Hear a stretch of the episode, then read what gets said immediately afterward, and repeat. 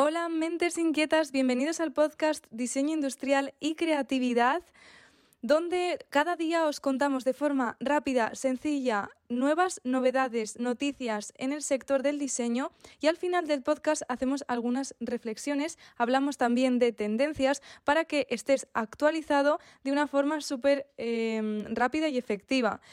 El día de hoy es 14 de enero y traigo una noticia muy interesante sobre mujeres en el diseño y una exposición de diseño de Vitra.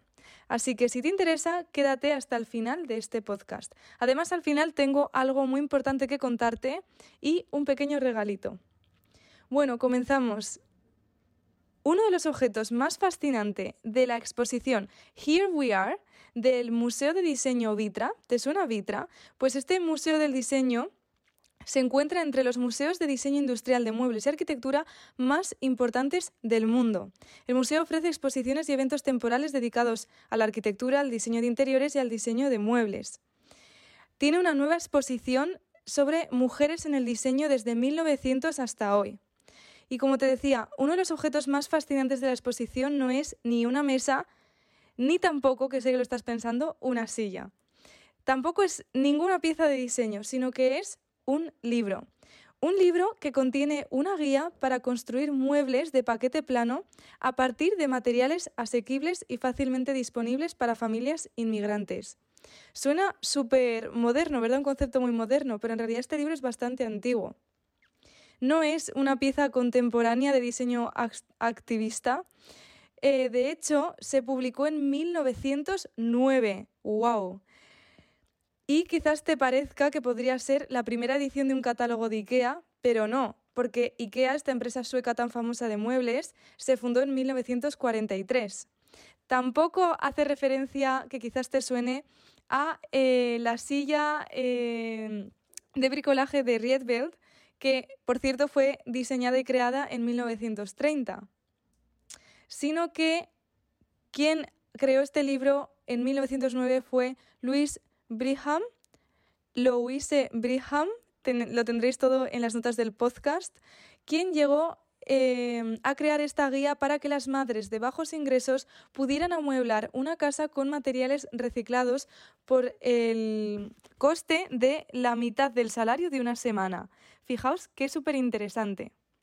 Eh, la directora ejecutiva de Vitra, que es Nora Feldbaum, hoy tenemos nombres complicados, ella inventó IKEA antes que IKEA, dice. Como la tercera generación de su familia en dirigir la empresa, pero su primera líder femenina, Feldbaum, dice que regularmente se encuentra a sí misma como la única mujer en la sala de negocios. Dice, no podía creer que no supiéramos nada de ella. Es una sensación que experimentas repetidamente mientras exploras la exposición, que está ordenada cronológicamente. ¿Quiénes son todas estas mujeres? ¿Por qué no sabía todos sus nombres antes? Es una exposición con una misión y todo ha sido diseñado para que pueda eh, empaquetarse y enviarse fácilmente a otros museos. Y la verdad es que tienen planes para que esta exposición haga muchos viajes durante los próximos cinco años. Y es que esta exposición, Here We Are, aquí estamos, sería en español, desmiente la gran cantidad de esfuerzo que eh, estas tres mujeres, Vivian Stabmans, Nina Steinmüller y Susan Grain, tuvieron que realizar para volver a encontrar a mujeres diseñadoras que pasaron sus vidas luchando por salir de los márgenes de una industria que arrojó un sinfín de barreras de entrada, ¿no? Como es el diseño, la tecnología. Stabmans dice que encuentras más mujeres que contribuyeron al diseño de lo que piensas si miras más allá de los típicos lugares. Algunas de las pruebas que, mm, que encontraron fueron brutales los contratos firmados por mujeres diseñadoras obligándolas a cobrar menos que sus em, homólogos masculinos y prometiendo no ir a casarse en, el trabajo. Los diseñadores tenían patentes, o sea, estas diseñadoras eh, tenían que patentar a nombre de los maridos. A veces la historia se pierde, dice Stabmans. Si no hay nadie que se preocupe por el legado de alguien, entonces simplemente no ocurre nada. Hay personas como Eileen Gray, Charlotte Perriand, que han sido potencias del diseño y la arquitectura de mediados del siglo por derecho propio. Tienen familiares y simpatizantes que han dedicado a mantener sus nombres en los libros de historia. Y aún así ha sido un largo y difícil proceso. Otras no han tenido tanta suerte. ¿Te suenan estos nombres? Eileen Gray puede considerarse como una de las primeras diseñadoras industriales como tal. Y aunque al principio ya diseñaba productos muy ligados al estilo Art Deco, poco a poco fue muy avanzado en su tiempo y empezó a diseñar cosas que casi parecen de propias de la Bauhaus, muy modernistas, muy simples, geométricas. Charlotte Perriand fue una diseñadora francesa conocida por sus icónicos muebles producidos durante el siglo XX. Su trabajo apuntaba a crear espacios vitales y funcionales en la creencia de que un mejor diseño ayudaba a crear una mejor sociedad.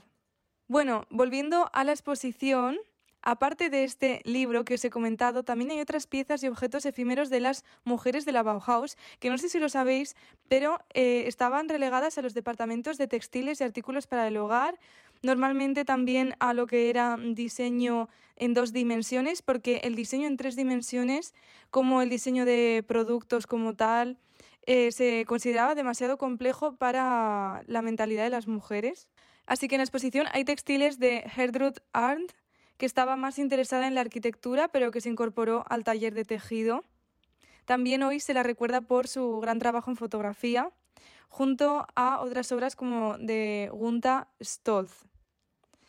También hay alfombras, algunas nunca antes vistas, súper bonitas. Muchos de estos productos fueron los más vendidos de la escuela de la Bauhaus.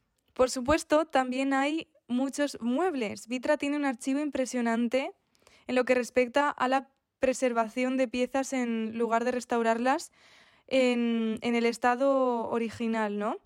Por lo que todo se siente que es real, muy real. Por último, en la última sala también contiene diseños contemporáneos de diseñadoras como Patricia Urquiola, que es una diseñadora española, que sobre todo hace diseño de interiores y que por cierto en el 2021 sacó junto a Andreu World, que es una empresa de muebles valenciana, una silla sostenible entre otro mobiliario. Here We Are es una exposición que premia la lectura atenta literalmente. Hay una pared de color rojo sangre que ilustra los movimientos de diseño feminista de los años 70 y 80, como el colectivo de arquitectura británico Matrix. Y otra curiosidad es que también hay dibujos originales de Galina Andreevna Balasova, que diseñó interiores de naves espaciales para los soviéticos durante esta etapa espacial y estuvieron, estuvieron estos dibujos en secreto hasta 1991. En general, una exposición súper recomendada que si tenéis oportunidad de viajar a Alemania, pues imaginaos, sería increíble poder visitarla en realidad solo se han expuesto aquellos artefactos que han sobrevivido, ¿no? ¿Cuántos más habrá que no conocemos? No se han conservado nada de los muebles de Brigham, por lo que solo se encuentra allí su libro en silencio. Es una pena porque, aunque el libro es bastante impactante verlo en persona, sería genial poder contar con, con ejemplos de sus muebles, ¿no? Y, y poder ver un ejemplo de ese diseño social. Bueno, terminada la noticia, ¿qué te ha parecido? Hemos nombrado conceptos muy interesantes que te invito a que investigues por tu cuenta, como puede ser el mobiliario accesible y esta filosofía de IKEA, popularizada por IKEA. Todo este mobiliario de ensamblaje para que quepa en paquetes planos, esta optimización de logística, de recursos, que va muy ligada en realidad a la tendencia que nombré ya en otro podcast, o bueno, creo que lo he nombrado en un directo que he hecho en Instagram eh, esta semana, por cierto, que es la tendencia de menos pero mejor, es decir, el minimalismo como optimización de recursos. También, obviamente, como cada vez eh, hay más iniciativas, más esfuerzo en pues contar la verdadera historia, ¿no? Y no solo una cara de la historia. En YouTube, en nuestro canal de YouTube tenéis un vídeo donde os hablo de diseñadoras industriales y hablo específicamente de este tema que además gustó un montón, que se llama La otra cara del diseño industrial. Y también tenéis otro vídeo que es sobre las primeras mujeres inventoras y cómo empezaron a patentar, toda la historia de cómo esta lista de, de patentes se creó en aquella época y que también es muy interesante. Te invito a que los veas si te interesa este tema. Y por último, te quería contar que acabamos de lanzar una guía de tendencias en diseño industrial para este 2022, que ya puedes conseguirla. Y viene muy al hilo de esta noticia porque en esa guía, esa guía se divide en dos secciones. Por un lado, un análisis del 2021 de todos esos hitos más importantes en el sector del diseño y a nivel global. Y por otro lado, una sección de cara al 2022 hacia el futuro de todas esas tendencias y de todo eso nuevo que va a venir. ¿Y por qué digo que sigue el hilo? Pues porque esta exposición es una mirada al pasado.